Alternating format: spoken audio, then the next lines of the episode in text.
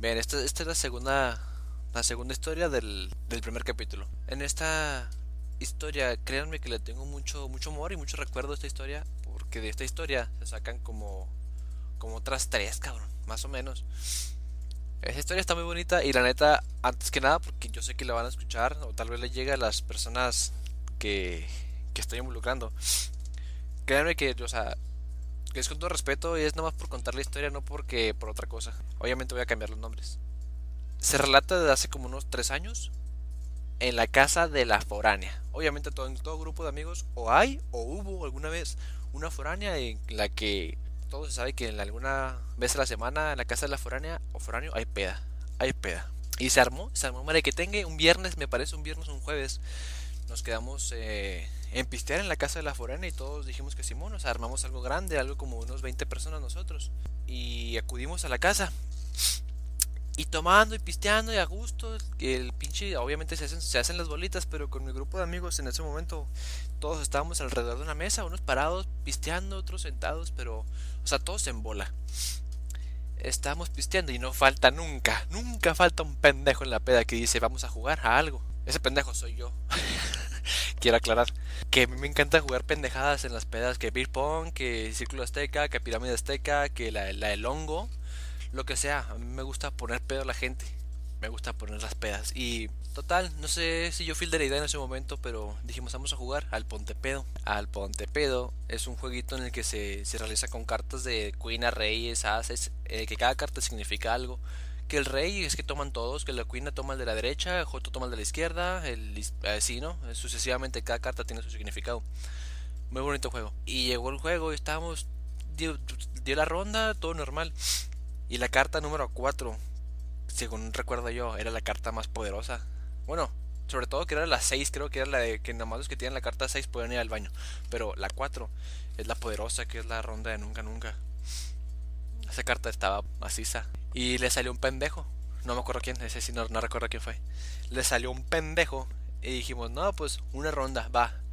Se dio la ronda, se acabó, órale. Empezamos, obviamente todos saben que hay cuatro, hay cuatro cartas así.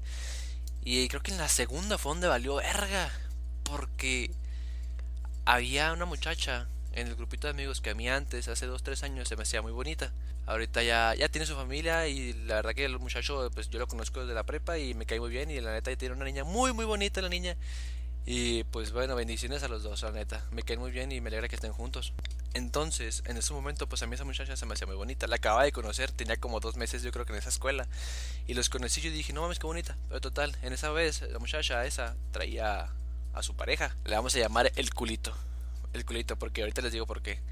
El culito y la, el culito y la dama. La dama traía su culito. Bueno, sí, madre. Bueno, no pensé en eso, güey, pero bueno, ese no es el punto yo estaba enseguida de la parejita, estaba, estaba la muchacha, el muchacho y luego estaba yo. Y luego ya estaban pues los demás, éramos como unos 8 güeyes o 10 los que estábamos jugando. Y salió esa cartita y pues cada quien dice algo de que yo nunca nunca he fumado un porro y pues ya fumaban. Yo nunca nunca he hecho cualquier cosa así. Y con un güey que pues ya no sabía qué preguntar. O sea, era ese güey y lo iba la muchacha. Pero ese güey pues no se le ocurría nada. Y pues uno de los pendejos que de, los que desataron esta historia le empieza a decir al oído, oye güey, ya, ya, ya, ya y el vato pues, dijo, no, güey, ¿cómo voy a decir eso? Y lo dijo, ándale, güey, no pasa nada.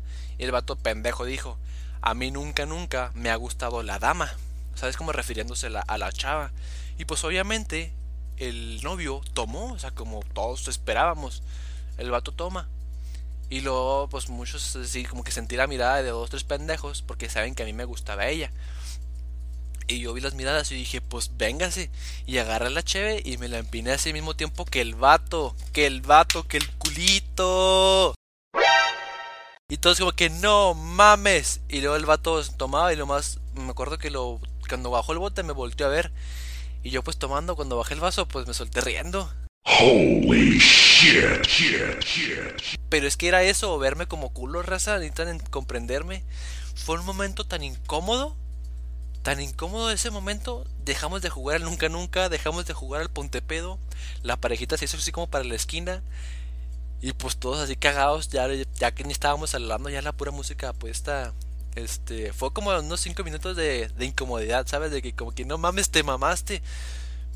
Pero ahí les pregunto, ¿qué hubieran hecho ustedes? Y cuando les digo que se desatan otras historias, que yo creo que esa va a ser una historia muy importante y muy bonita cuando... Eh, le voy a dejar así como que un, un, un entre cuando le canté el tiro a ese güey. Y, y él a mí también. Pero desde ese día, ese el culito ya no, no dejó juntarse a la a la dama con nosotros, con nuestro pues con el crew. Le, le puso como que su estopa que se cuando supo que a mí también me gustaba. Pero pues ni hablar, ¿no? Qué buena historia.